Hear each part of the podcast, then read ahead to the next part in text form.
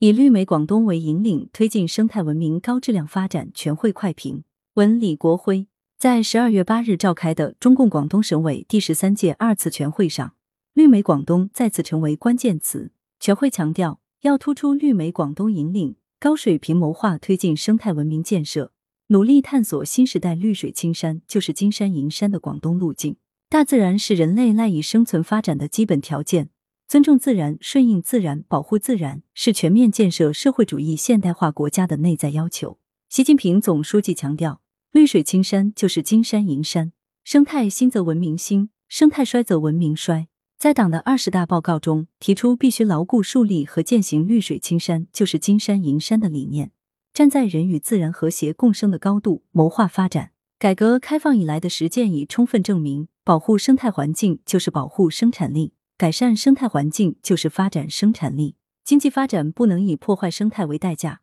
生态本身就是经济，良好的生态环境可以成为经济社会持续健康发展的支撑点，促进经济发展和环境保护可以达成共赢。党的十八大以来，广东的生态文明建设不断迈步向前，绿色版图不断扩大，能源消耗大幅下降，坚持精准治污、科学治污、依法治污。持续深入打好蓝天碧水净土保卫战。如今，广东大气环境已实现连续七年全面达标，水环境质量实现重大改善，建成十一个国家森林城市和一千三百六十二个自然保护地，超一千余个森林公园、湿地公园免费向公众开放。越来越多的人推开窗户就可以享受到生态福利。新征程呼唤新担当，新使命激励新作为。全会为新时代推进广东生态文明建设布画了清晰的路线图。通过围绕品质提升抓绿化，围绕啃硬骨头抓植物，围绕结构优化抓双碳，